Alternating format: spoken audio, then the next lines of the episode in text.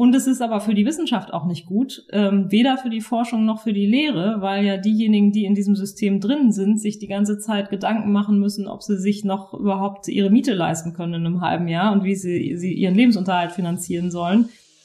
Herzlich willkommen zum Narabo Podcast Philosophie im 21. Jahrhundert. Wir interviewen verschiedene Personen aus der Philosophie und angrenzenden Bereichen zu ihrer Arbeit und ihrem Werdegang. Viel Spaß beim Zuhören. Ich freue mich sehr, dass du dir die Zeit nimmst. Möchtest du dich zu Beginn erst einmal vorstellen? Ja, gerne. Also herzlichen Dank für die Einladung. Ich freue mich sehr, hier zu sein. Ich bin Amrei Bar. Ich bin derzeit Juniorprofessorin für Philosophie der Technik und Information an der Universität Stuttgart. Und ich forsche unter anderem zur Kopierethik und zur Ethik des Recyclings. Und außerdem setze ich mich ein für eine Verbesserung der Arbeitsbedingungen im Wissenschaftsbetrieb. Ich würde dich gerne am Anfang ein bisschen was zu deinem Werdegang fragen. Wie bist du denn zur Philosophie gekommen? Das ist eine gute Frage. Ähm, tatsächlich habe ich Philosophie schon in der Schule gemacht und fand das da schon immer sehr spannend. Und dann gab es ein paar Umwege. Also ich habe auch mal ein Semester Jura studiert und ähm, das war dann aber nicht so das Richtige. Und dann habe ich mich eben für Philosophie entschieden und habe auch sofort gemerkt, dass das was ist, was ich gerne weitermachen möchte, weil ich so von Anfang an, also selbst im Logikkurs, der ja doch manche abschreckt, äh, sofort äh, sehr begeistert war von den Potenzialen, die die Philosophie hat. Und das hat sich dann bis heute äh, weiter durchgezogen, ja. Das heißt, du hast dann Philosophie studiert und soweit ich weiß auch evangelische Theologie. Ähm, und war für dich dann aber, wie du gerade schon geschildert hast, gleich klar, du willst dich auf Philosophie fokussieren. Wie ging das dann weiter für dich nach dem Studium? Genau, ich habe Philosophie und evangelische Religionslehre hieß das dann ähm, gemacht in, in Münster und ähm, im Bachelor dann schon erfahren, dass es die Möglichkeit gibt, direkt nach dem Bachelor zu promovieren. Ähm, und dafür habe ich mich dann tatsächlich auch entschieden. Das war auch möglich, weil die Promotionsordnung das damals zugelassen hat, das zu machen. Das heißt, ich habe so eine Fast-Track-Promotion, relativ ungewöhnlich in den Geisteswissenschaften, und bin dann eben ähm, direkt nach dem Bachelor in die Promotion in der Philosophie gegangen. Also mir war von Anfang an klar, dass ich das gerne machen möchte. Und ähm, ja, das äh, habe ich dann auch so durchgezogen. Du hast es gerade schon mal kurz erwähnt. Möchtest noch mal ein bisschen ausführen, was sind so die Themen, die dich jetzt heute am meisten interessieren? Also aktuell interessiert mich vor allen Dingen die Frage, wie wir mit dem ganzen Abfall umgehen sollten, der so anfällt. Das ist ja ein großes und auch immer weiter wachsendes Problem. Und mich interessiert das vor allen Dingen aus einer ethischen Perspektive. Ich habe so mit Blick auf die öffentliche Diskussion stark den Eindruck, dass da so eine Idee vorherrscht, dass Recycling schon das Richtige sein sollte oder dass das halt quasi so die äh, ultimative, beste Form ist aus ethischer Perspektive, wie wir mit Abfall umgehen sollten. Und das scheint mir bei näherer Betrachtung aber nicht so klar zu sein, weil es eben auch Fälle gibt, in denen Recycling ähm, aus moralischen Gründen sehr stark zu kritisieren ist. Zum Beispiel Recyclingpraktiken, bei denen dann Elektroschrott im globalen Süden unter sehr schlechten Arbeitsbedingungen, massiver Gefährdung der Gesundheit der dort Arbeitenden und auch Belastung der lokalen Umwelt gemacht wird. Das ist eben auch Recycling. Und ähm, wenn wir sozusagen glauben, wir können hier guten Gewissens uns freuen, dass die Sachen recycelt werden und da wird schon ethisch nichts schiefgehen, dann ist das, glaube ich, ein Kurzschluss. Also man sollte sich das genauer anschauen. Das ist das Thema, was ich im Moment verfolge. Und noch kurz anknüpfen, gerade weil du es jetzt angesprochen hattest. Also das ist, sage ich mal, eine Problematik daran, die du jetzt schon geschildert hast, warum Recycling vielleicht nicht äh, per se immer das Nonplusultra ist, wie wir mit dem Müll umgehen sollten. Du beschäftigst dich dann mit solchen Themen. Inwiefern hat jetzt diese Auseinandersetzung tatsächlich auch dann Einfluss oder Wirkung in der Realität?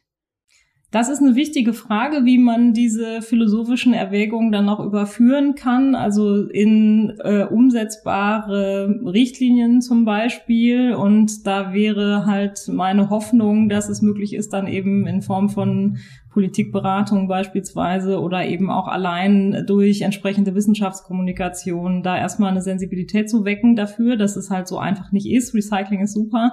Ähm, und dann eben auch anzubieten, was es für Alternativen gibt. Und meine Idee ist letztlich, das mit Prinzipien mittlerer Reichweite zu machen. Also es ist eine ähm, eine Bereichsethik, könnte man sagen, diese Ethik des Recyclings und fällt damit in den Bereich der angewandten Ethik. Man könnte ja denken, angewandte Ethik, da wendet man einfach so allgemeine ethische Theorien auf einen konkreten Einzelfall an. Das wäre ein buchstäbliches Verständnis von angewandter Ethik, das ich so aber nicht teile, weil da hat man das Problem, wenn man so eine abstrakte moralische Prämisse hat, also irgendeine moralische These oder sowas ähm, und einen konkreten Fall, dann gibt's da halt immer so eine Anwendungslücke praktisch. Also diese Idee, dass zum Beispiel das größtmögliche Glück der größtmöglichen Zahl befördert werden soll, was heißt das denn konkret in Bezug auf meinen Einzelfall? Da sind ganz unterschiedliche Auslegungen und Verständnisse denkbar und ich habe sozusagen eine Unterbestimmtheit dieser allgemeinen Theorie mit Blick auf den Einzelfall. Und äh, deshalb bin ich der Auffassung, dass angewandte Ethik besser zu verstehen ist als eine Bereichsethik, die mit Prinzipien mittlerer Reichweite operiert. Also Prinzipien, die nicht ganz so abstrakt sind. Da ist dann eben nicht diese große Lücke. Und die aber, das ist der Preis, den man dafür zahlt, dass die konkreter sind, eben nur für einen bestimmten Bereich ähm, Geltung haben. Und das wäre dann in dem Fall halt der Bereich des Recyclings. Da wäre jetzt meine Idee, ähm, solche Prinzipien zunächst auszuarbeiten, da bin ich gerade dabei, und die dann zu überführen in Richtlinien, in Handlungsempfehlungen und die könnte man dann tatsächlich auch gesetzlich oder eben in Form von Empfehlungen, die man dann an Unternehmen richtet oder ähnliches, könnte man die umsetzen. Du hattest kurz Alternativen erwähnt. Könntest du da vielleicht Beispiele nennen? Was wären denn da so Alternativen, wenn man jetzt eben so eine Ethik des Recyclings hätte? Alternativen zum Umgang mit Müll oder? Genau.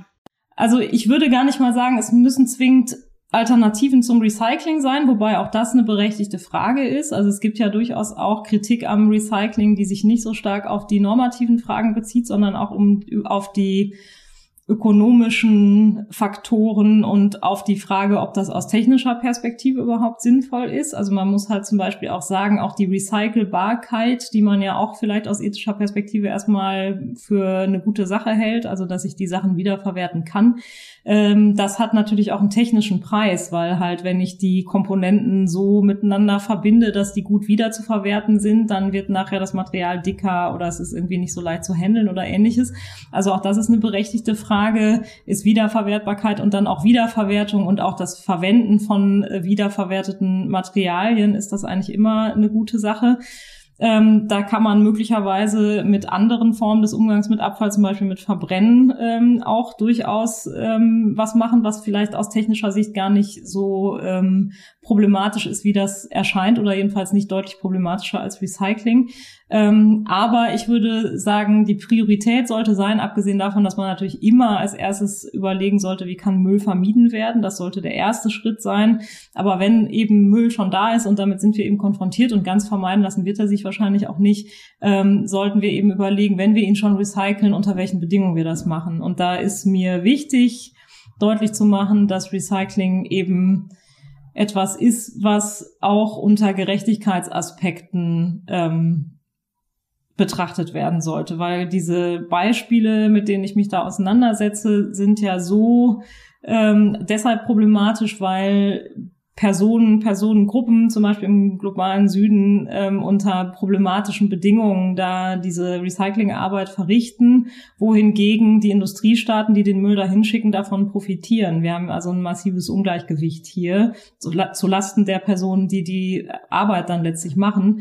Und ich denke, das muss berücksichtigt werden. Also wir brauchen auch eine globale Gerechtigkeitsperspektive zum einen und zum anderen, auch das ist sicher relevant bei der Müllfrage, auch eine Gerechtigkeitsperspektive Perspektive, die über die Jetztzeit hinausgeht, weil das ja alles Fragen sind, die auch zukünftige Generationen betreffen.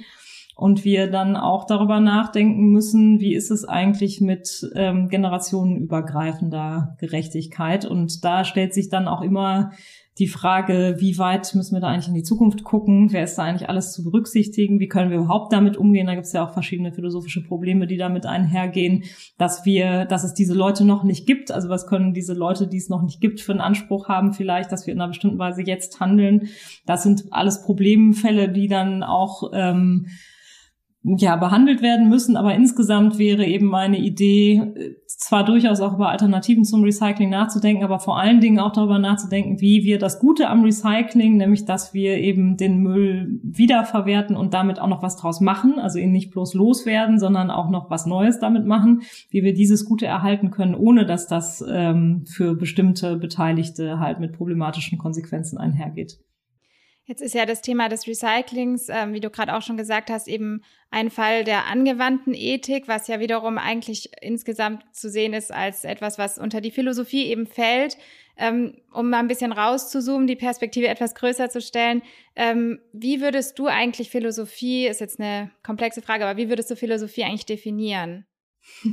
Ja, das ist in der Tat eine komplexe Frage ähm, und gar nicht so leicht. Ähm, ich glaube, das kann man über verschiedene Wege machen. Man könnte sich natürlich fragen, was ist der Gegenstandsbereich der Philosophie? Das ist aber eine ziemlich anspruchsvolle Angelegenheit, zumal der Gegenstandsbereich auch nicht fix ist, sondern da ja immer neue Sachen auch dazukommen können.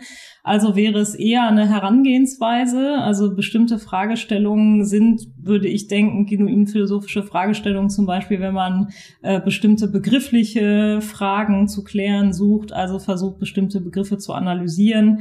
Ähm, wenn wir uns mit ontologischen Fragestellungen beschäftigen, also mit der Frage, welche Seinsweise haben eigentlich Dinge, wie kommen die in die Welt, wie verschwinden sie wieder, wie kann ich rauskriegen, ob ein Ding ein und dasselbe ist oder ob es nicht plötzlich was anderes geworden ist, weil sich es verändert hat oder ähnliches mehr.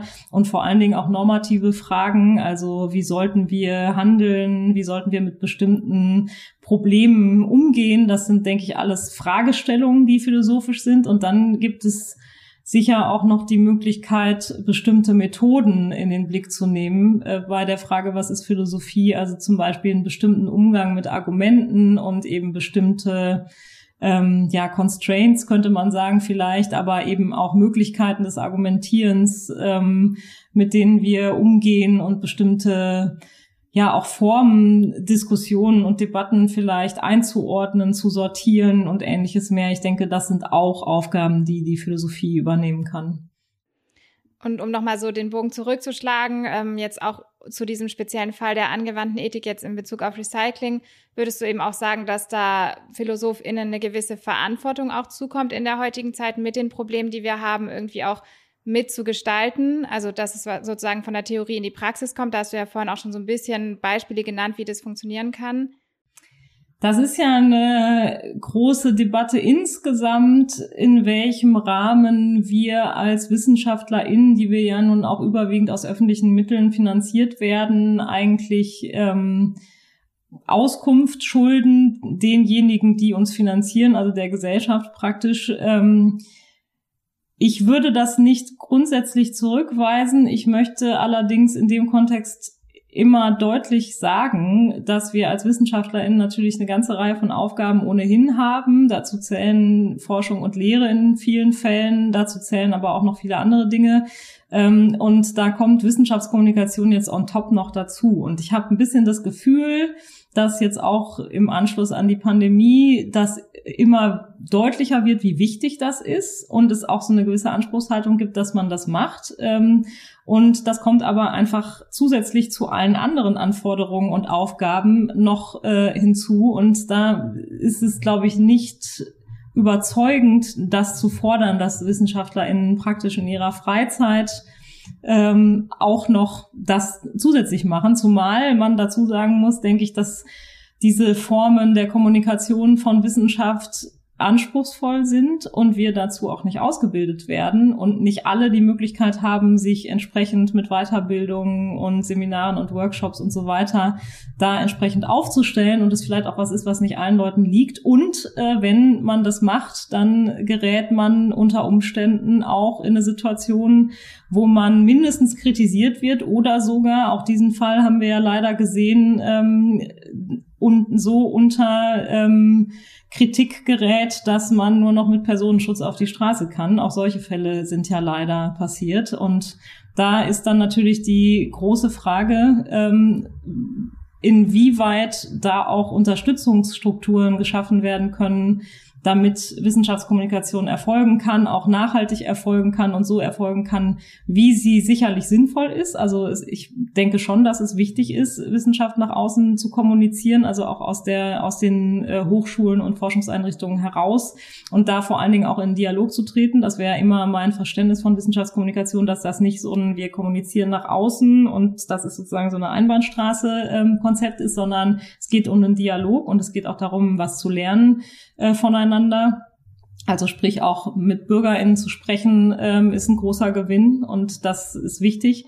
Aber es müssen eben Ressourcen geschaffen werden. Und das heißt ganz konkret zum Beispiel auch, es müssen Stellen geschaffen werden, auf denen die Leute Freiräume haben, um diese Art von Arbeit zu machen. Und zwar nicht welche, die auf ein halbes Jahr befristet sind, sondern welche, die halt nachhaltig, langfristig, dauerhaft äh, eine Möglichkeit bieten, auch diese Form der Arbeit dann zu machen zu diesem ganzen Thema auch der prekären Umstände im Wissenschaftssystem will ich dich auf jeden Fall später noch mehr fragen. Ich würde kurz einen Exkurs machen zum Thema Kopierethik. Also du befasst dich ja auch mit der Ethik des Kopierens.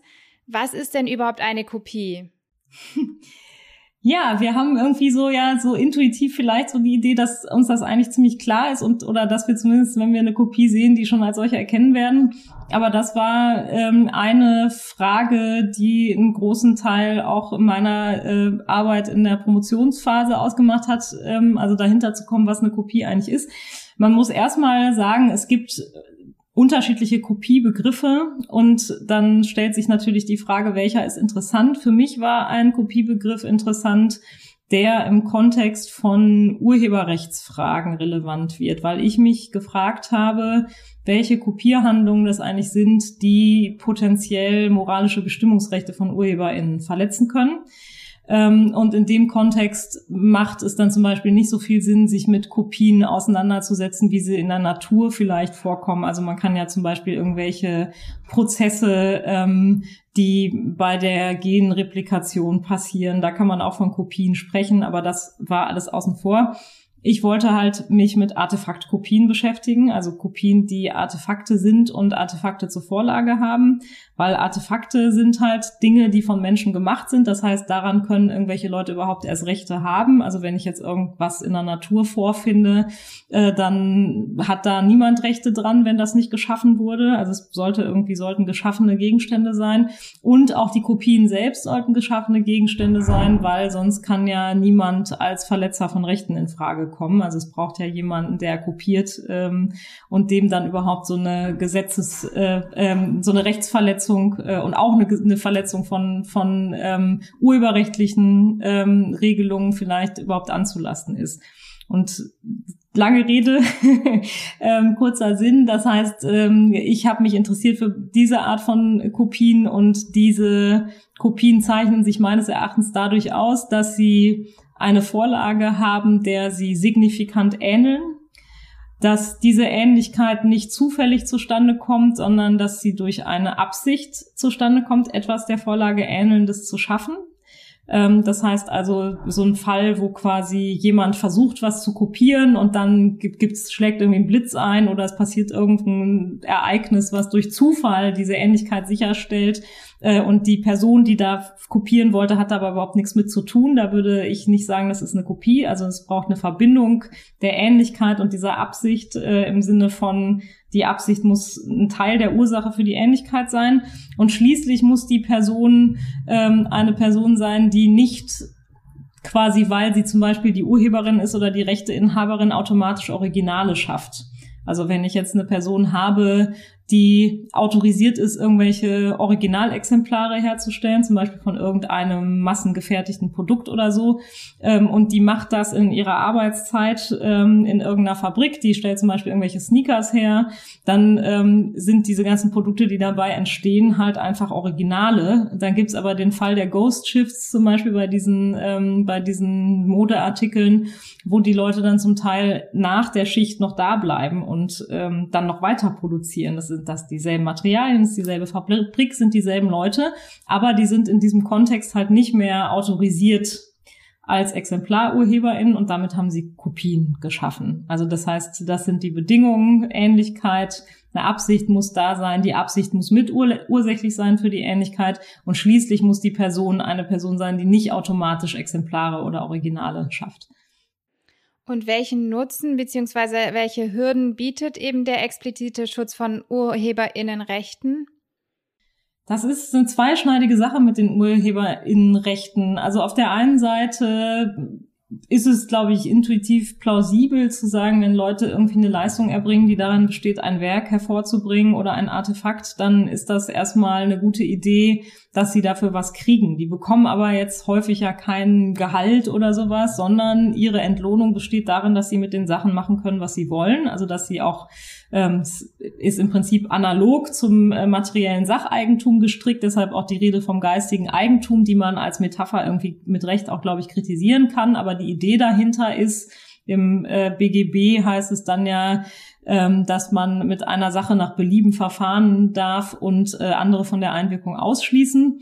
Und da äh, hat man dann so einen analogen Fall für abstrakte Gegenstände. Also das ist letztlich so ein bisschen die Idee. Und ähm, das ist natürlich der Vorteil, dass die Personen ähm, da jetzt eine Entlohnung für bekommen, dadurch, dass das urheberrechtlich ihnen auch zugesichert wird, dass sie damit machen können, was sie wollen und andere davon ausschließen, dass sie halt davon profitieren.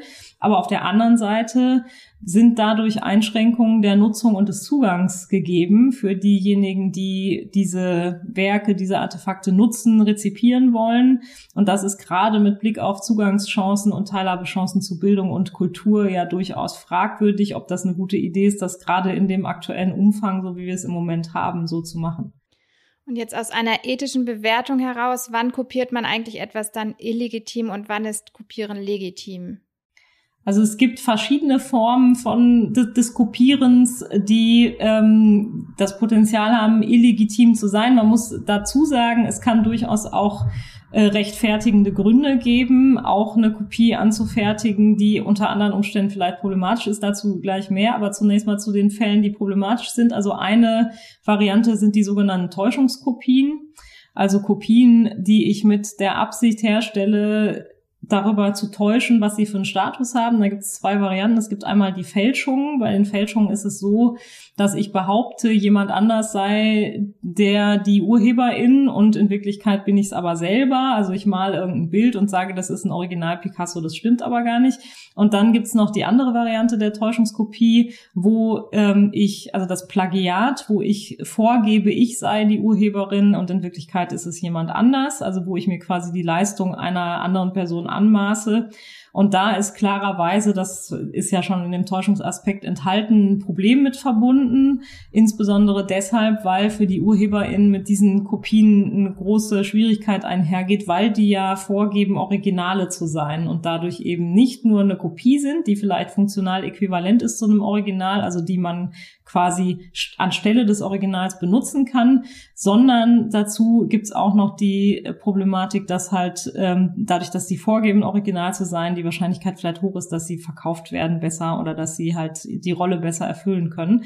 Und dann gibt's schließlich noch die sogenannten Schwarzkopien. Da gibt's keine Täuschungsabsicht, aber die können natürlich unter Umständen genauso auch ähm, die Funktionen erfüllen, die Originale erfüllen. Ähm, das ein Beispiel, was ich da noch nennen würde, wobei das jetzt schon ein bisschen aus der Zeit gefallen wirkt, im Zeiten von Streaming ist halt irgendwie die gebrannte CD, die dann irgendwo auf dem Flohmarkt verkauft wird. Also wenn jemand stapelweise Musik-CDs brennt und die dann halt irgendwo ähm, anbietet, dann muss der nicht behaupten, das seien Originale und da irgendwie noch ein Fake-Cover machen und das so gestalten, dass er darüber hinwegtäuscht, dass es eine Kopie ist, weil die halt einfach als Kopien ihre Funktion schon wunderbar erfüllen können, genauso wie die Originale. Aber auch die sind natürlich ein Problem, weil die auch die Möglichkeiten der UrheberInnen einschränken, dann Nutzen zu ziehen aus ihrer ähm, Leistung.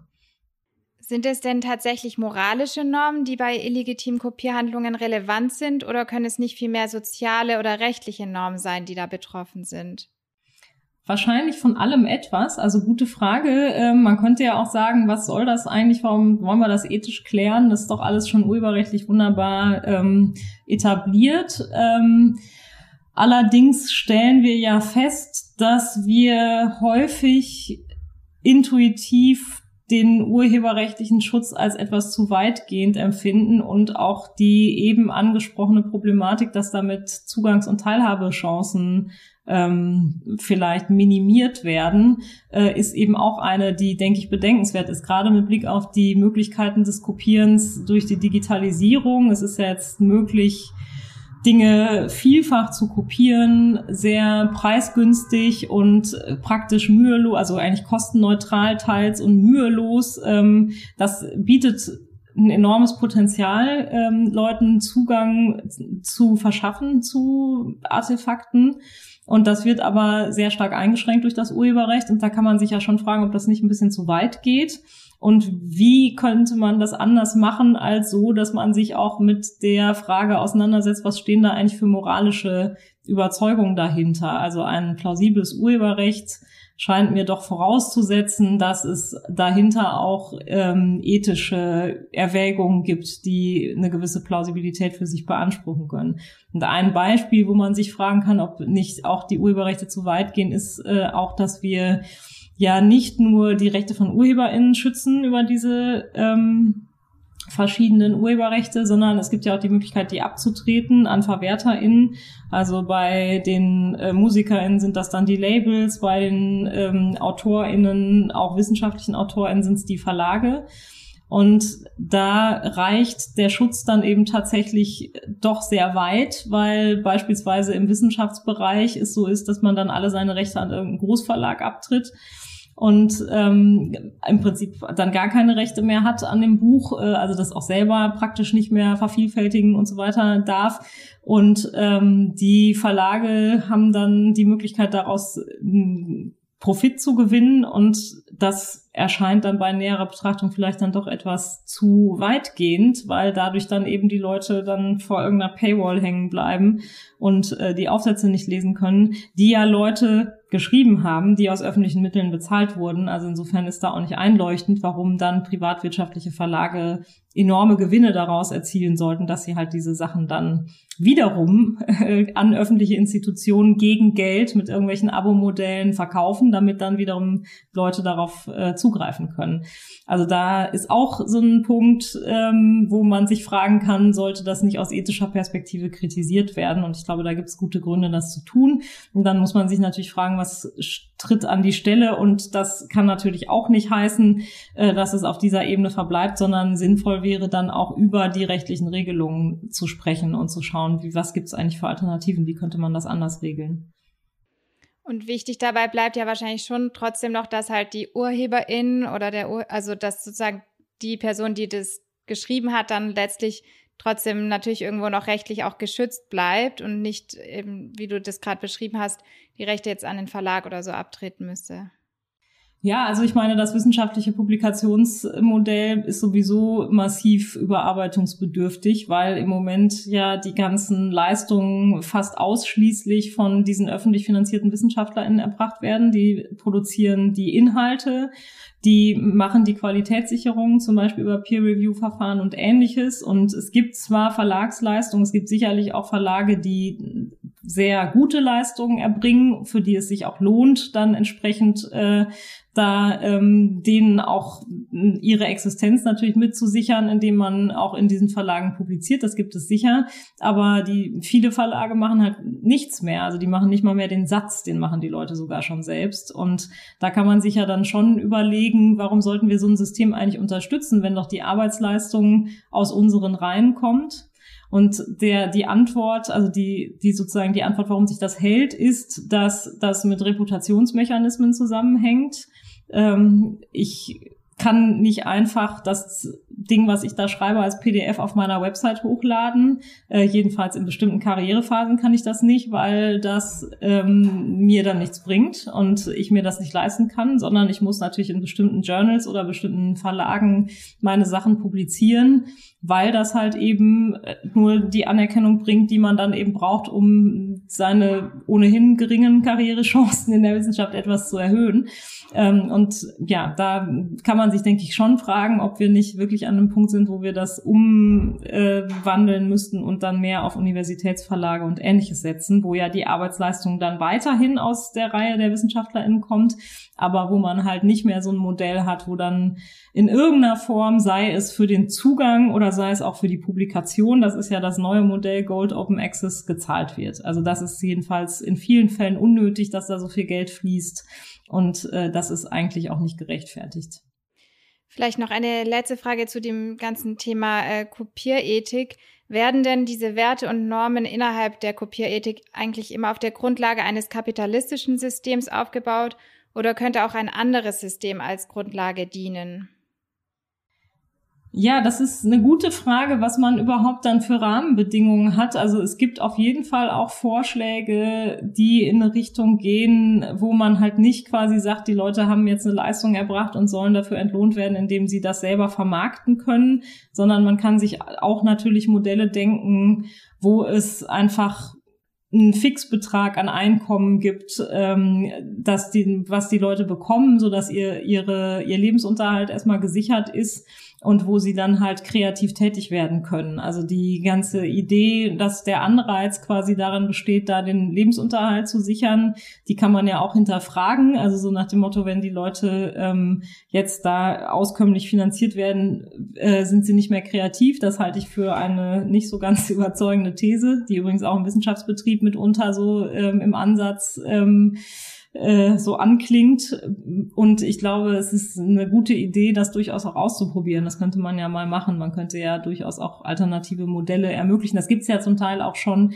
Also, dass man auch zum Beispiel über Stipendien, also Stipendien sind als, als Form natürlich problematisch, weil man nicht sozialversichert ist und ähnliches mehr. Ähm, aber äh, grundsätzlich gibt es ja auch durchaus Modelle, wo man dann KünstlerInnen, ähm, SchriftstellerInnen ähm, eine Möglichkeit gibt, auch mit irgendeinem Betrag sich zu finanzieren und dann tätig zu werden. Und das wären alternative Modelle, die, glaube ich, auf jeden Fall diskussionswürdig sind. Ein kritisches Beispiel, woran ich nämlich auch dabei denke, ist ja der Punkt, dass Patente eigentlich immer dafür sorgen, dass ja die Erfindungen wie jetzt zum Beispiel Impfstoffe, dann im Prinzip den Profit an das jeweilige Unternehmen bringen oder daran geknüpft sind und entsprechend auch nicht vervielfältigt werden dürfen, obwohl sie ja eigentlich Menschenleben retten.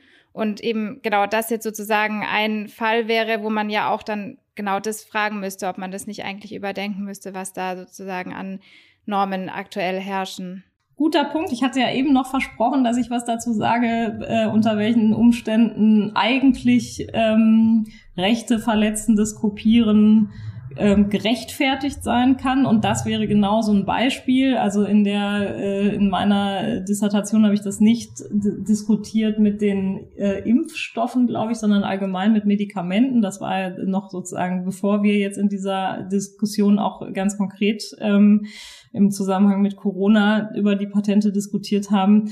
Das ist ein Beispiel, wo moralische Güter im Spiel sind, die stärker ins Gewicht fallen als die Interessen von UrheberInnen. Also wenn die Gesundheit und das Leben von Menschen auf dem Spiel stehen, dann geht es da um Güter, die so schwer wiegen, dass man dann die Verletzung der Urheberrechte in Kauf nehmen muss. Das ist jedenfalls, wäre jetzt meine, meine Einschätzung dazu. Und welche Fälle es da sonst noch geben kann, äh, das wäre zu diskutieren, aber das scheint mir einer zu sein, wo klar ist, dass es irgendwie unverhältnismäßig wäre, jetzt zu sagen, nein, nein, da darf man jetzt die Leute nicht retten, ähm, weil da irgendwelche Urheberrechte verletzt werden. Du hast jetzt gerade die Dissertation nochmal angesprochen. Also bald erscheint ja auch dein Buch Was ist eine Kopie? Ähm, möchtest du nochmal kurz darauf eingehen, worum es da geht? Ja, es geht, äh, wie der Titel verspricht, um die Frage, was Kopien sind. Das habe ich ja schon so ein bisschen angedeutet. Das wird aber noch ein bisschen ausführlicher beschrieben. Und zwar eben diese Kopien, die mich so besonders interessieren, diese sogenannten Artefaktkopien.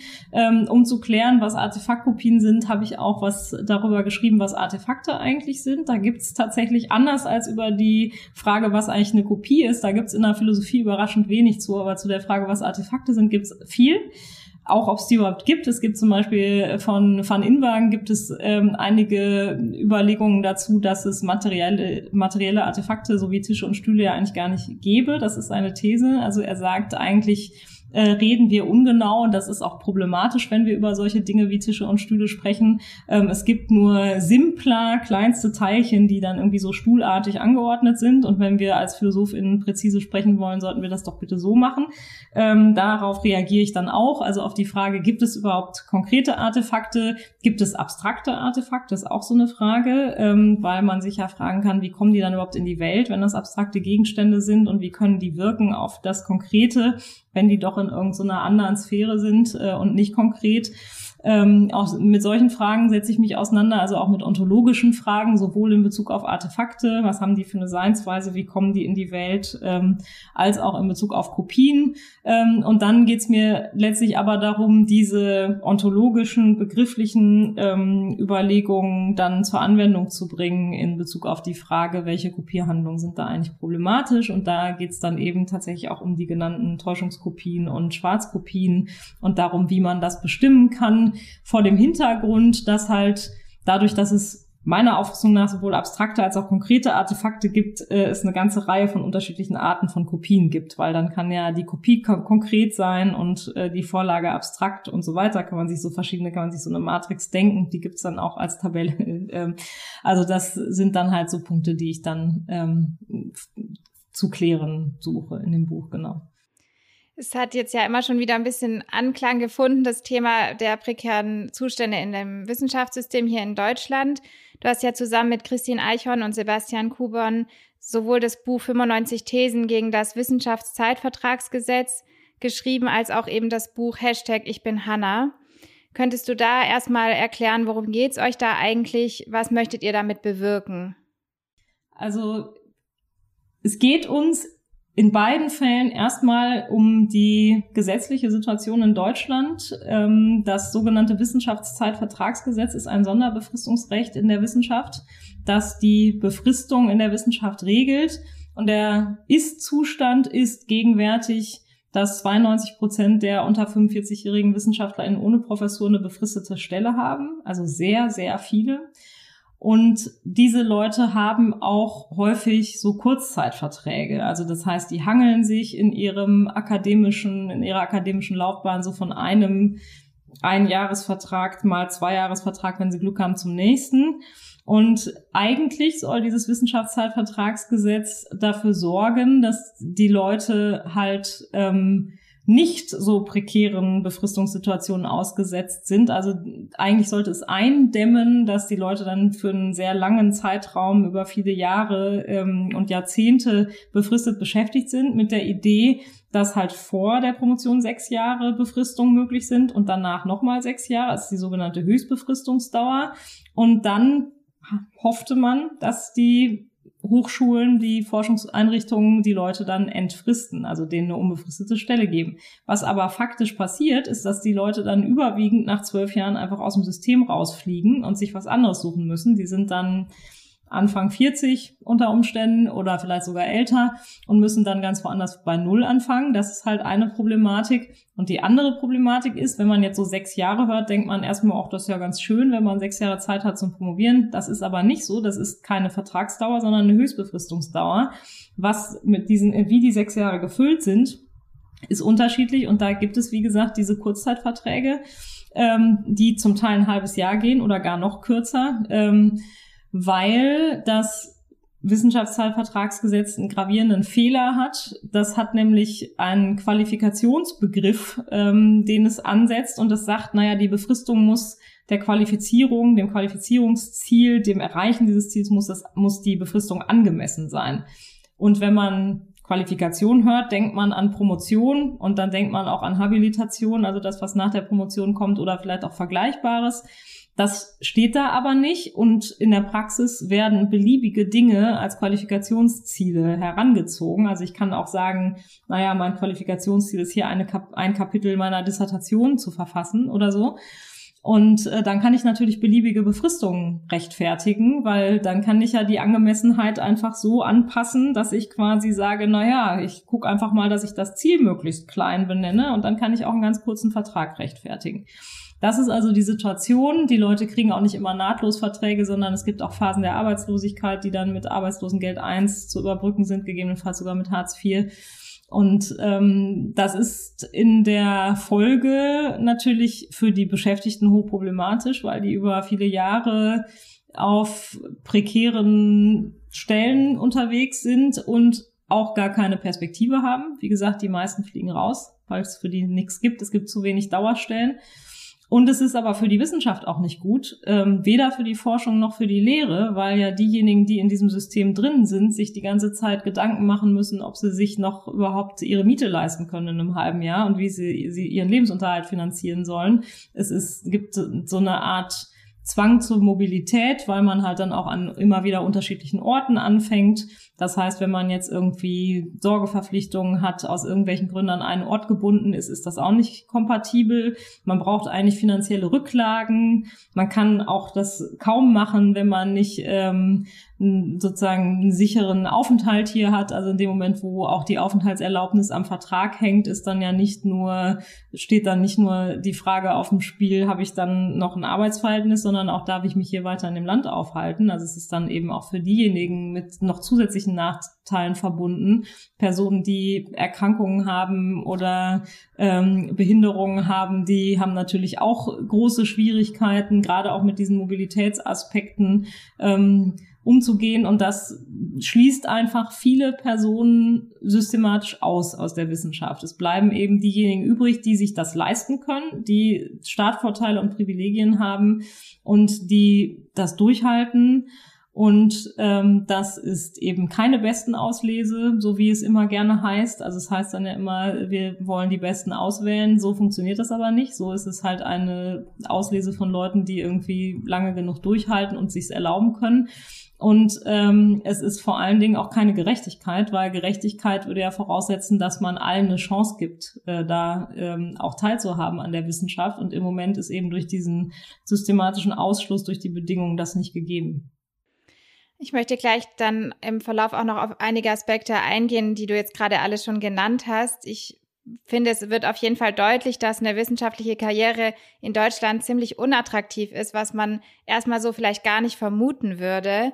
Könntest du noch mal ganz grundlegend erklären, wie würde so ein möglicher Karriereweg eigentlich aussehen? Du hattest schon einige Hürden gerade genannt, aber ähm, wie kann man sich das vorstellen? Also du hast jetzt von Promotionen gesprochen, eventuell auch sowas wie Postdoc. Was gibt's da eigentlich alles so für ähm, Stellen und Möglichkeiten und wie sieht eben, wie gesagt, so ein optionaler Karriereweg vielleicht aus? Also ähm, ich kann ja vielleicht meine eigene Laufbahn mal nachskizzieren, weil daran zeigen sich schon so verschiedene Dinge, die, glaube ich, viele betreffen. Also ich habe promoviert auf einer halben Stelle. Ähm, das ist in den Geisteswissenschaften auch sehr üblich. Äh, es gibt auch Leute, die das Glück in Anführungszeichen haben, wobei ich das auch nicht als Glück bezeichnen will, 65 äh, Prozent Stellen zu haben. Es ist aber klar, die Erwartungshaltung ist Vollzeitarbeit und mehr. Also man bekommt äh, deutlich weniger Geld äh, als man eigentlich verdient hätte, weil das sind ja auch tarifvertraglich geregelte Dinge und der Tarifvertrag wird eigentlich systematisch unterminiert. Also es ist bekannt, dass in der Promotionsphase Promovierende im Durchschnitt pro Woche 13 Überstunden machen und das sind eben solche Effekte, weil man davon ausgeht, die Leute haben nur einen, so einen Vertrag für eine halbe Stelle, aber arbeiten eben die ganze Zeit. Ähm, das ist sozusagen dann ein Problem. Ähm, in meinem Fall war es dann so, ich hatte nach dreieinhalb Jahren dann keine Stelle mehr, aber ein Stipendium. Das große Glück, das ich hatte, war, dass dieses Stipendium nur zehn Monate ging. Jetzt wundert man sich, warum ist das gut, dass das nur kurz geht? Naja, ich habe deshalb noch einen Anspruch auf Arbeitslosengeld 1 gehabt. Der wäre sonst nämlich weg gewesen, wenn das länger gegangen wäre. Und dann hätte ich direkt Hartz IV bekommen. Denn ich habe nach diesen dreieinhalb Jahren Stelle, Stelle plus zehn Monaten Stipendium die Dissertation nicht fertig gehabt. Damals dachte ich, das ist halt mein eigenes Versagen sozusagen. Ich habe es halt einfach nicht geschafft und ich habe es verbockt. Inzwischen weiß ich, dass eine Promotion in den Geisteswissenschaften durchschnittlich sechs Jahre dauert. Insgesamt außer Medizin und Gesundheitswissenschaften sind es 5,7 Jahre über alle Disziplinen hinweg. Ähm, und das heißt, ich war noch unterhalb des Durchschnitts. Das, wusste, das war mir aber damals nicht klar. Und ähm, dann war ich halt in dieser Arbeitslosigkeit und hatte dann aber das Glück, dass ich dann ähm, eine Stelle bekam, sogar schon bevor ich eingereicht hatte, ähm, eine Postdoc-Stelle quasi dann, also die dann zur Postdoc-Stelle praktisch wurde, ähm, wo ich dann halt in, an der Heinrich-Heine-Universität in Düsseldorf war als Postdoc. Und da ähm, habe ich dann in fünf Jahren acht Arbeitsverträge gehabt. Ich hatte teilweise nur eine halbe Stelle, meistens zwei halbe Stellen gleichzeitig mit überlappenden Verträgen. Ähm, wenn ich Glück hatte, liefen die zwei Jahre, das war die längste Laufzeit. Ja, und das ist halt eine typische Situation. Ähm, ich habe parallel versucht, irgendwelche Anträge zu schreiben, um mich selbst zu finanzieren, um eben auch aus dieser Abhängigkeit rauszukommen. Das hat nicht geklappt. Ähm, leider, mit einem war ich in der letzten Runde, aber es hat am Ende nicht hingehauen, leider. Und ja, das ist halt so ein klassischer ähm, Weg. Und gut, jetzt bin ich auf einer Juniorprofessur. Das klingt auch erstmal total super. Wenn ich da jetzt mit Leuten spreche, die diesen ganzen Weg von Ich bin Hanna begleitet haben, sagen die, ach super, hast du es jetzt geschafft. Insofern, als ich dem Wissenschaftszeitvertragsgesetz entronnen bin, ja, ich bin jetzt Beamtin auf Zeit. Äh, das heißt, ich habe jetzt nicht mehr dieses Problem, was ich in Düsseldorf noch hatte, dass ich schon so am Horizont sah, da ist jetzt meine Höchstbefristungsdauer fast erreicht und dann fliege ich raus, wenn ich dann nichts anderes finde. Das ist schon mal gut, aber ich habe halt auch keinen Tenure-Track. Das heißt, nach diesen sechs Jahren ist vorbei. Und ähm, das ist auch ein Problem, dass sich das dann fortsetzt. Also ich bin dann 42 Jahre alt in sechs Jahren und ähm, muss dann eben gucken, wie es weitergeht. Und ähm, es gibt eben einen Trend dazu, selbst diese Professuren, die ja eigentlich mal äh, überwiegend verbeamtet waren und auf Lebenszeit, selbst die jetzt zu befristen. Es sind jetzt immer mehr auch W2-Professuren auf sechs Jahre befristet und dergleichen mehr. Und das ist halt der Trend in die falsche Richtung. Wir brauchen halt eigentlich verlässliche Perspektiven. Und wieso gibt es jetzt zum Beispiel sowas wie Juniorprofessuren überhaupt oder auch Professuren, die befristet sind? Also es ging doch mal, das hattest du vorhin ein bisschen angedeutet, auch darum, dass man ja klar Qualifikationen, gute Qualität sichern möchte und die Besten auslesen will und so weiter. Aber wenn man doch dann tatsächlich ähm, sich jetzt mal ganz blöd gesagt bewiesen hat und eben so Professorin dann oder Professor eigentlich ist, wieso wird auch das dann noch befristet? Ja, diese Bewährungslogik, die ist ziemlich drin im System. Also genauso wie der unsägliche Nachwuchsbegriff, der jetzt zum Glück so ein bisschen aus dem Fokus äh, verschwunden ist. Also es war ja lange üblich, dann WissenschaftlerInnen als Nachwuchs zu bezeichnen, wenn sie keine Professur haben, auch dann, wenn sie Mitte 40 sind und habilitiert. Das war dann auch noch Nachwuchs, genauso wie die, äh, weiß ich nicht, Ende 20-Jährigen, die mit ihrer Promotion gerade anfangen oder so. Das war halt sozusagen alles Nachwuchs. Ähm, und genauso ähm, äh, gibt's halt diese Bewährungsidee, dass die Leute sich qualifizieren. Also man spricht ja auch in der Postdoc-Phase dann noch von Qualifikation, obwohl die Leute dann zwei berufsqualifizierende Abschlüsse plus eine Promotion haben, tut man so, als würden die sich jetzt weiter qualifizieren. Und zwar mit der Begründung, ja, die lernen ja was dazu, wo man denkt, naja, in der freien Wirtschaft lernen die Leute auch was dazu, hoffentlich. Ähm, und trotzdem befristet man die nicht, bis sie Mitte 40 sind. Ähm, ja, warum hat man das gemacht? Also die Juniorprofessur ist im Prinzip ein alternativer Weg auf eine Professur, ähm, der halt nicht mit der Habilitation verbunden ist. In der Praxis führt das aber nicht unbedingt zu Vorteilen, weil es halt so eine Art also es gibt jetzt unterschiedliche Wege und wenn ich einen davon beschreite, habe ich mir den anderen unter Umständen verbaut. Also ich kenne Leute, die sich habilitiert haben und mir jetzt sagen, hätte ich das mal besser gelassen, weil jetzt bin ich nicht mehr ähm, für eine W1, für eine Juniorprofessur geeignet, weil man dann eigentlich schon überqualifiziert ist für so eine W1. Ähm, eigentlich sollte diese W1, sollte diese Juniorprofessur quasi einem Freiheiten geben, eine gewisse Unabhängigkeit. Ich habe ja jetzt auch formal keinen, jetzt irgendwie keinen Chef, keine Chefin, die jetzt mir irgendwelche Aufgaben geben oder so. Ähm, und man hat natürlich, wenn man so eine Tenure-Track-Lösung hat, auch jedenfalls in der Theorie, wenn es dann irgendwelche Zielvorgaben gibt, die man erreichen muss und wenn man die erreicht, dann kriegt man eine unbefristete Stelle, dann hat man eine gewisse Verbindlichkeit und weiß, okay, es geht da weiter. Aber ohne Tenure Track gibt's das halt natürlich nicht. Und da ist dann natürlich die Frage, ähm, wie das so, ja, wie man damit umgehen sollte, dass jetzt eben dieser Trend dahin geht, so viele befristete Professuren zu schaffen, da muss man halt einfach genau diese Frage stellen, was soll das eigentlich, wenn die Leute doch eigentlich schon bewiesen haben, nämlich spätestens seit der Promotion, äh, dass sie auch wissenschaftlich arbeiten können und dass sie für die Arbeit in der Wissenschaft geeignet sind. Und nochmal zur Klärung, ähm, was heißt es, sich zu habilitieren? Und äh, das andere mit Tenure Track ist einfach gemeint, dass man dann die Aussicht auf eine unbefristete Professorinnenstelle beispielsweise bekommen kann, richtig? Genau, also Tenure Track funktioniert so, dass man quasi irgendwelche Vorgaben dazu hat, ähm, was man erreichen soll, also Publikationen, Drittmittel einwerben, in der Lehre irgendwas machen, irgendwelche Gremientätigkeiten und ähnliches können da in Frage kommen. Dann kriegt man eine Zielvereinbarung, die kann mehr oder weniger konkret sein. Es gibt auch noch eine Zwischenevaluation, wo man dann auch nochmal sich bewähren muss, damit es dann weitergeht. Und wenn man dann aber halt diese Endevaluation erfolgreich bewältigt, dann kriegt man halt die Dauerstelle. Und die, der alternative Weg mit der Habilitation, der auch inzwischen sich auch verästelt hat mit habilitationsäquivalenten Leistungen und je nach Fach äh, kumulative Habilitation, also sprich eine, die aus Aufsätzen besteht oder eine Habilitation als Monographie, da gibt es auch schon wieder ganz viele Varianten.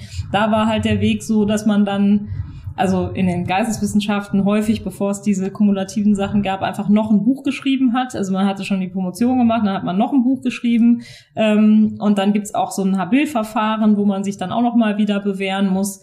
Und dann hat man damit seine Berufungsfähigkeit unter Beweis gestellt und äh, kann sich eben auf Professuren bewerben. Inzwischen ist es auch in der Philosophie so, dass ähm, auch Leute berufen werden, die keine Habilitation haben. Da kann man dann eben habilitationsäquivalente Leistungen anerkennen. Da ist aber dann auch immer die Frage, was das eigentlich sein soll. Das liegt dann im Ermessen einer Kommission. Und das heißt, für diejenigen, die sich bewerben um so eine Professur, ist dann auch nicht klar, habe ich das jetzt hier, liefere ich das jetzt schon oder eher nicht und äh, was muss ich eigentlich alles machen, um dann als äh, habilitationsäquivalente Leistung das anerkannt zu bekommen.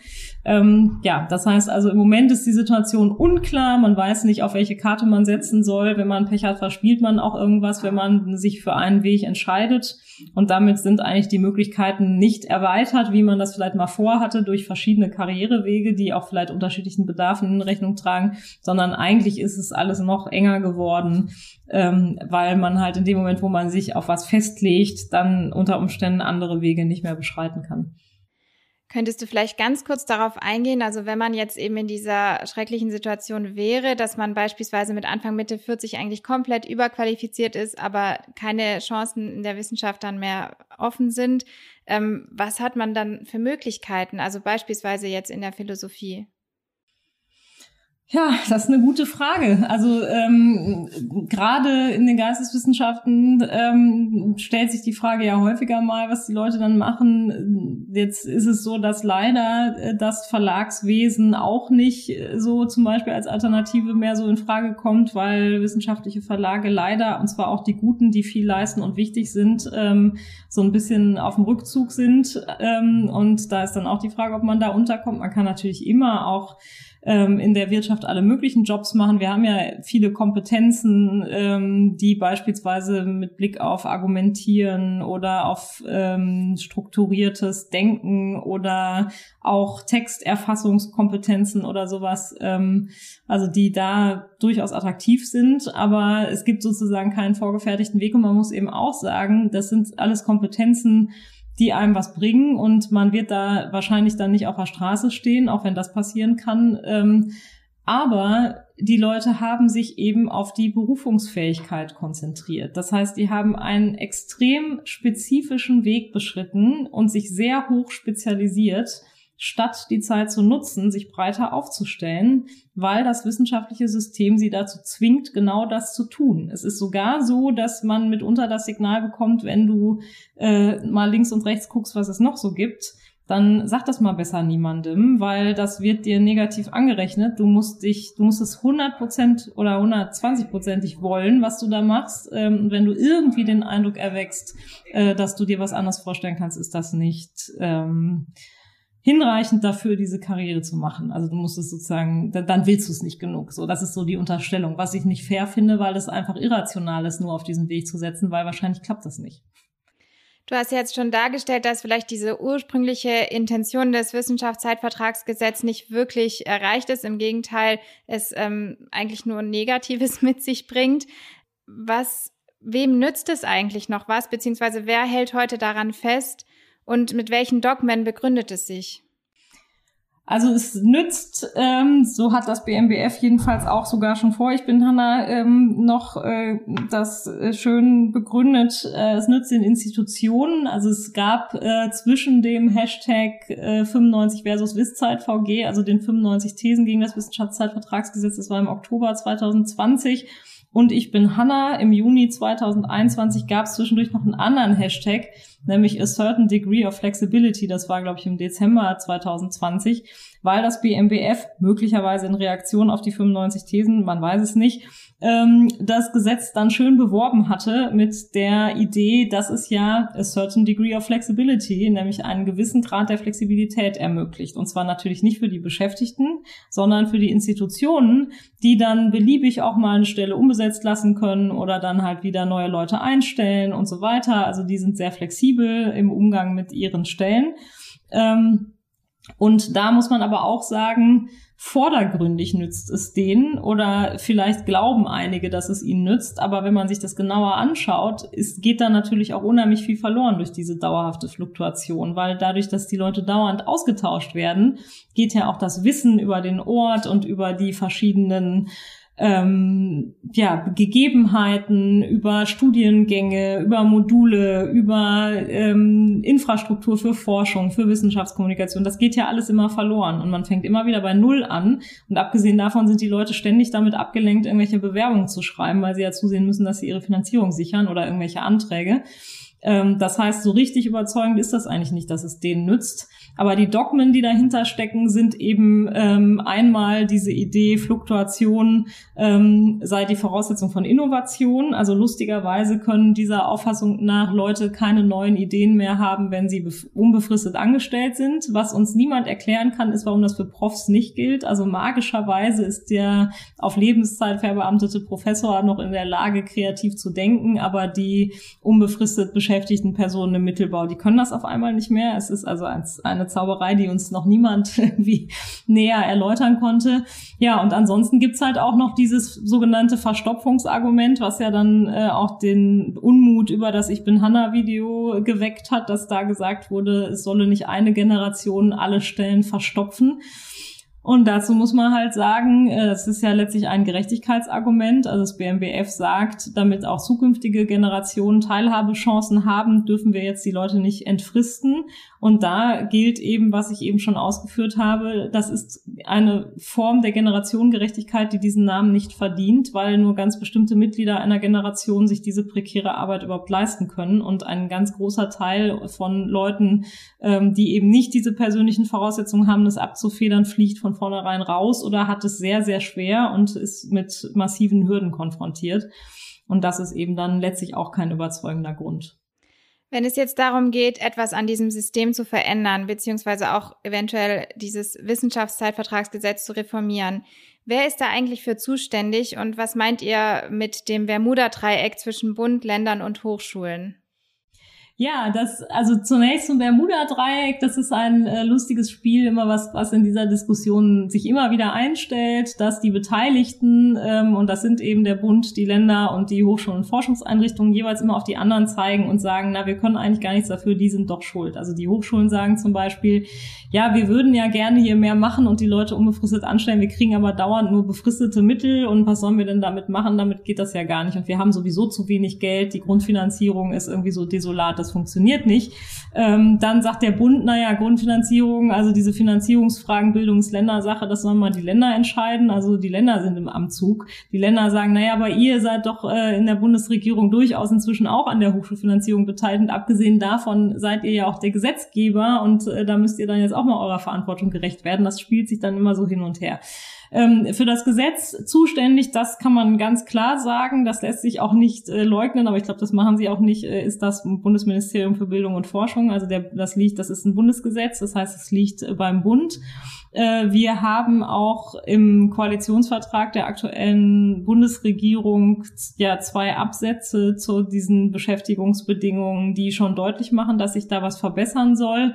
Und das BMBF hat auch in Aussicht gestellt, da jetzt einen Prozess anzustoßen, der sich sicherlich jetzt über einige Monate auch ziehen wird, ähm, wo jetzt darüber diskutiert wird, wie das Gesetz verändert werden müsste, um die Situation besser zu machen. Ähm, es gibt eine Evaluation, die jetzt inzwischen vorliegt. Ähm, also das Wissenschaftszeitvertragsgesetz enthält einen Paragraphen, aus dem hervorgeht, es muss evaluiert werden.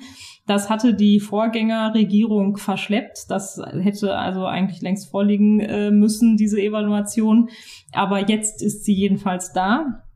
Sie ist leider nicht so aussagekräftig, weil sozusagen die Fragen, mit denen sie operiert, nicht grundlegend genug sind aus unserer Sicht. Aber zumindest zeigt sich, dass auch durch die Novelle des Wissenschaftszeitvertragsgesetzes sich an dieser Kettenbefristungsproblematik nicht so wahnsinnig viel geändert hat. Und dass es eben auch viele Leute gibt, die weiterhin mit diesen Kettenbefristungen zu tun haben. Und ich denke, da wird auf jeden Fall Handlungsbedarf bestehen. Und ich bin auch zuversichtlich, dass sich da hoffentlich dann auch was ändert. Inwiefern spielt denn das Vorurteil und die damit verbundene öffentliche Wahrnehmung, dass die Arbeit an der Universität eigentlich automatisch doch immer bequem und hochdotiert sein müsste, eine Rolle, um eben die Hochschulpolitik zu reformieren? Ja, es ist häufig, insbesondere von Leuten, die, was man ihnen nicht vorwerfen kann, diese, diese Be Beschäftigungsbedingungen nicht aus eigener Anschauung kennen, äh, ist häufig so genau diese Haltung, ah, ihr seid doch im öffentlichen Dienst angestellt, was beschwert ihr euch denn? Und es gibt auch noch einen anderen Reflex, gerade auch in den sozialen Medien, ähm, den es nicht nur in Bezug auf dieses Thema, sondern generell gibt, nämlich ähm, zu hinterfragen, ob es überhaupt legitim ist, ähm, dieses Anliegen zu verfolgen, weil es ja Personen und Personengruppen gibt, denen es noch schlechter geht. Das ist nun ohne Frage richtig. Es gibt ganz viele ähm, Missstände in der Welt und die verdienen alle, dass man sich ihrer annimmt. Aber ich halte es für problematisch und nicht zielführend, zu versuchen, ein berechtigtes Anliegen zu delegitimieren, indem man sagt, es gibt auch noch andere berechtigte Anliegen. Das ist ein Schachzug, der mir nicht einleuchtet, ähm, zumal man ja dann auch immer wieder, das hat dann so ein Race to the Bottom, so eine Dynamik, dass man sich nach unten orientiert, immer wieder wahrscheinlich dann Personengruppen findet oder Personen, wo man sagt, na, denen geht's jetzt aber noch schlechter. Also wer darf sich dann überhaupt noch beschweren? Ähm, also mir scheint es völlig klar zu sein, dass das Missstände sind, die unhaltbar sind. Ähm, das heißt nicht, dass es nicht andere Missstände sind, gibt, die auch unhaltbar sind und um die man sich kümmern sollte. Wir kümmern uns jetzt nun um diese aus dem naheliegenden Grund, dass wir halt ähm, diese Arbeitsverhältnisse und den Kontext aus eigener Anschauung kennen und uns da jetzt auch näher mit beschäftigen konnten, woran das vielleicht hakt und woran man ansetzen könnte, um das besser zu machen. Ähm, aber es ist eben tatsächlich so, dass diese Arbeitsverhältnisse nicht so sind, wie man sich Arbeiten beim Staat vorstellt, sondern eben im Gegenteil häufig Zwangsteilzeit, obwohl man Vollzeit arbeitet, häufig diese Kettenbefristung und dann eben auch das erzwungene Karriereende, nachdem man ja sehr viele Jahre auch das System mit am Laufen gehalten hat. Und das ist eigentlich so nicht zu rechtfertigen. Du hattest ja gerade gesagt, dass du dir auch erhoffst, dass dieser anstehende Reformprozess tatsächlich Veränderungen bringen könnte. Was wären denn deiner Meinung nach so die besten Lösungsstrategien, um eben dieses System zu verändern? Also es gibt unterschiedliche Ansatzpunkte. Einmal eben das Gesetz, über das wir jetzt gesprochen haben. Da ist eben tatsächlich das Problem, dass das diesen schwammigen Qualifikationsbegriff hat, unter den alles Mögliche fällt. Ähm, und das ist nicht ähm, zielführend, das so zu machen. Da kann es für die Promotionsphase, gibt es da eine ganz einfache Möglichkeit, das zu reparieren. Da muss man einfach das Wort Promotion da reinschreiben. Da muss stehen, befristet zum Zwecke der Qualifikation Promotion. So, dann ist klar, es geht nicht darum, einzelne Kapitel zu schreiben oder irgendwelche anderen Dinge zu tun, äh, die man dann als Qualifikation auslabelt, sondern es geht darum, dass die Leute genug Zeit haben zu promovieren, das heißt Stellen über den gesamten Zeitraum der Promotion und das kann man da auch äh, implementieren gesetzlich. Für die Postdoc-Phase ist die Dis Diskussion komplexer, weil da nicht so ohne weiteres klar ist, was passieren muss, was aber in jedem Fall man sagen kann, ist, dass das halt keine Qualifikationsphase mehr ist. Man kann sich auch fragen, ob die überhaupt gut aufgehoben ist in diesem Gesetz dann, weil das ist ja ein Qualifikationsgesetz und äh, aus unserer Sicht lässt sich das als Qualifikation nicht mehr sinnvoll beschreiben. Man muss auch sagen, es müsste die Diskussion entkoppelt werden ähm, also dahingehend, dass man sagt, es geht jetzt nicht darum, entweder gar nichts oder Professur, also dieses Up-or-Out-Prinzip, was man im Moment hat. Es gibt ein paar andere Arten von Stellen, die aber dann auch häufig sehr unattraktiv sind, weil die ein sehr hohes Lehrdeputat haben, muss man sehr viele Veranstaltungen unterrichten und so. Ähm, aber wenn man das entkoppelt und sagt, es geht uns jetzt um Entfristung und nicht um die Professur, ne? also nicht alle Postdocs müssen jetzt eine Professur bekommen, aber es braucht mehr Dauerstellen, ähm, dann wäre schon viel gewonnen. Also die Zahl der Dauerstellen erhöhen, das kann man auch machen. Das kann man sogar kostenneutral machen. Also das äh, Netzwerk für gute Arbeit in der Wissenschaft hat da eine, eine Modellrechnung gemacht. Da kann man das sehen, dass es jetzt auch selbst, wenn man jetzt nicht noch viel mehr Geld da reinsteckt in das System, da schon einiges mehr möglich ist. Ähm, und äh, dann ist natürlich die Frage, wie man diese Stellen vergibt, ob man das mit so einem Tenure-Track-Modell macht oder anders. Aber ähm, zumindest scheint mir wichtig zu sein, da einfach sicherzustellen, dass man mehr Dauerperspektiven hat und dass vor allen Dingen auch transparent wird, unter welchen Umständen die Leute die bekommen. Also dass einfach klar ist, wenn ich das, das, das liefer, dann habe ich doch ziemlich gute Chancen. Weil im Moment fühlt es sich halt an wie Glücksspiel, wo halt einige Leute, die Privilegien haben, noch mehr Lose kriegen als die anderen oder so. Und das ist irgendwie nicht so richtig überzeugend. Und welchen Rat würdest du Studierenden geben, die eine akademische Laufbahn anstreben? ja, ich glaube, dass es gut ist, sich über diese Gegebenheiten sehr gut zu informieren. Ähm, mir ist auch klar, dass das für unterschiedliche Leute unterschiedlich leicht ist. Also ich hatte es da zum Beispiel sehr leicht, weil ich ähm, Eltern habe, die selbst studiert haben. Die haben nicht promoviert, aber die haben studiert. Das heißt, die haben mir dann schon mal was von Unileben und von sogar Hilfskraftstellen und so weiter erzählen können. Ähm, für Personen, die nicht akademischen Hintergrund haben, ist das deutlich schwieriger sicherlich. Äh, auch für Personen, die aus dem Ausland kommen, die das deutsche System auch gar nicht kennen. Ähm, aber sich zu informieren ist sicher gut. Ähm, auch sich klar zu machen, dass sehr viele dieser Probleme eben nicht individuell verschuldet sind, auch wenn das System einem das gerne verklickert. Also wenn irgendwas nicht funktioniert, dann ist, sind immer die Individuen schuld vermeintlich. Aber wenn man anfängt, mit Leuten darüber zu sprechen und das eben was Gutes an Ich bin Hanna, dass das jetzt so auch öffentlich passiert, dann stellt man fest, es gibt da einfach Parallelen und viele Sachen sind strukturell bedingt. Und ja, wenn es, also ich, das habe ich schon vor, ich bin Hanna gesagt, äh, auch schon seit vielen Jahren, wenn Leute mich gefragt haben, ähm, ob ich das empfehlen würde, diesen Weg einzuschlagen. Ich habe denen immer gesagt, wenn sie einen Plan B haben, machen sie den. Also wenn sie sich irgendwas anderes vorstellen können, was sie auch attraktiv finden, der Preis ist wahnsinnig hoch für diese akademische Karriere. Ich weiß nicht, ob ich mich dafür nochmal entscheiden würde, wenn ich jetzt nochmal vor der Wahl stünde. Meine Tendenz heute ist vielleicht sogar häufig eher nein, weil ich ähm, so viel da reingebuttert habe und alles, was da sozusagen äh, an Möglichkeiten besteht. Und selbst wenn man es geschafft hat, hat man ja immer noch eine starke Arbeitsbelastung und so weiter. Das ist halt schon, ist halt sehr wenig für das, was man dafür opfert. So. Möchtest du zum Abschluss zu diesem ganzen Themenkomplex noch irgendetwas sagen? Jetzt gerade zu dem Thema Ich bin Hanna. Gibt es da noch irgendwas, was du unbedingt loswerden möchtest? Gute Frage. Also vielleicht kann ich noch sagen, es ist natürlich auch eine Finanzierungsfrage und es ist eben auch ein Thema, also sprich, äh, natürlich ist es nicht allein eine Sache, die man gesetzlich regeln kann, sondern wir müssen uns auch generell fragen, was ist uns Bildung eigentlich wert? Und ich möchte auch all denjenigen, die glauben, also jetzt auch die, die vielleicht die Diskussion dann kritisieren, die glauben, äh, das, das gehe sie nichts an, die erinnere ich dann gerne daran, dass ähm, diejenigen, um deren Arbeitsverhältnisse es da geht, nicht nur Forschung machen, die relevant ist, sondern auch beispielsweise zukünftige LehrerInnen ausbilden, äh, Zukunft, alle AkademikerInnen werden an den deutschen Unis ausgebildet. Und das unter keinen guten Bedingungen. Also die Betreuungsverhältnisse sind nicht gut, die Lehrenden sind mit tausend anderen Sachen zugeschmissen und das ist natürlich für die Ausbildung sämtlicher AkademikerInnen in unserem Land nicht optimal. Und das heißt, es ist ein gesamtgesellschaftliches Problem und wenn man da nicht rangeht, dann sieht's ziemlich schlecht aus für die Zukunftsfähigkeit äh, unseres Landes. Und da kann man sich ja mal überlegen, ob man das eigentlich ähm, hinnehmen möchte oder ob man nicht was daran verbessert und dann eben auch nicht nur innerhalb der Wissenschaft eine Verbesserung erwirkt, sondern das wird auch ausstrahlen in die Gesellschaft insgesamt. Und deshalb glaube ich schon, dass es an der Zeit ist, da jetzt mal über eine grundlegende Reform auch nachzudenken. Jetzt ganz zum Schluss möchte ich dich nochmal persönlich fragen, welche Persönlichkeiten haben dich eigentlich besonders inspiriert und geprägt?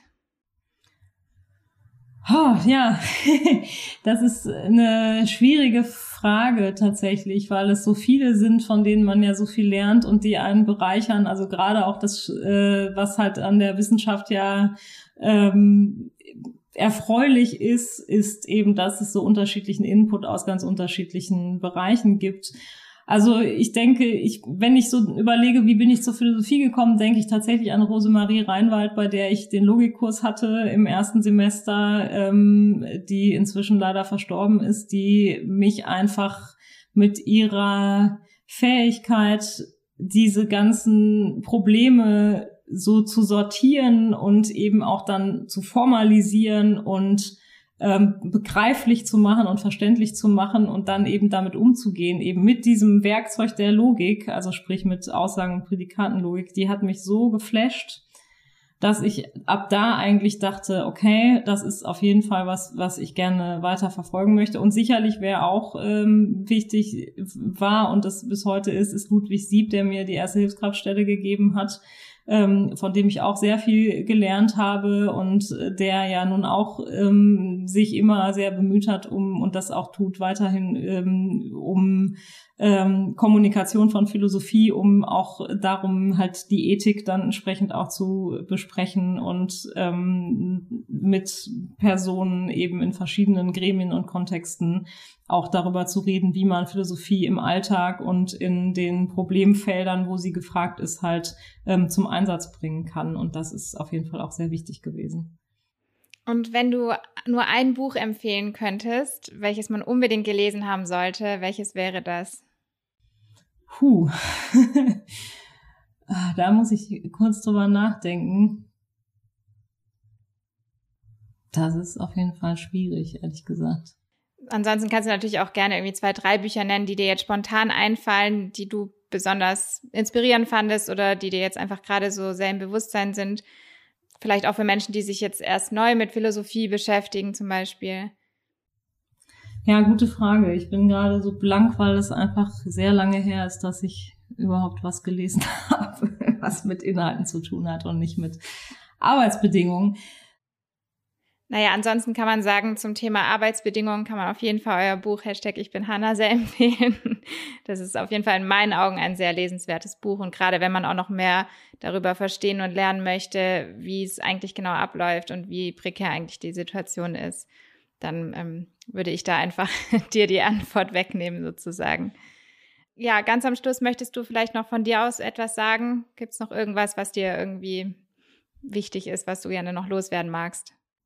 fällt mir jetzt spontan nichts ein. ja, ich finde, wir haben aber auch über so vieles gesprochen. Ich bedanke mich sehr herzlich bei dir für dieses ausführliche Gespräch. Vielen, vielen Dank für deine Zeit. Ja, ganz herzlichen Dank. Hat mich sehr gefreut, hat mir sehr viel Spaß gemacht. Dankeschön. Wir freuen uns, dass du dir die Zeit zum Zuhören genommen hast. Gerne kannst du uns deine Anregungen, Gedanken oder Wünsche mitteilen. Ausschnitte des Interviews kannst du dir auch als Video auf unserem Narabo YouTube-Kanal ansehen. Bis zum nächsten Mal.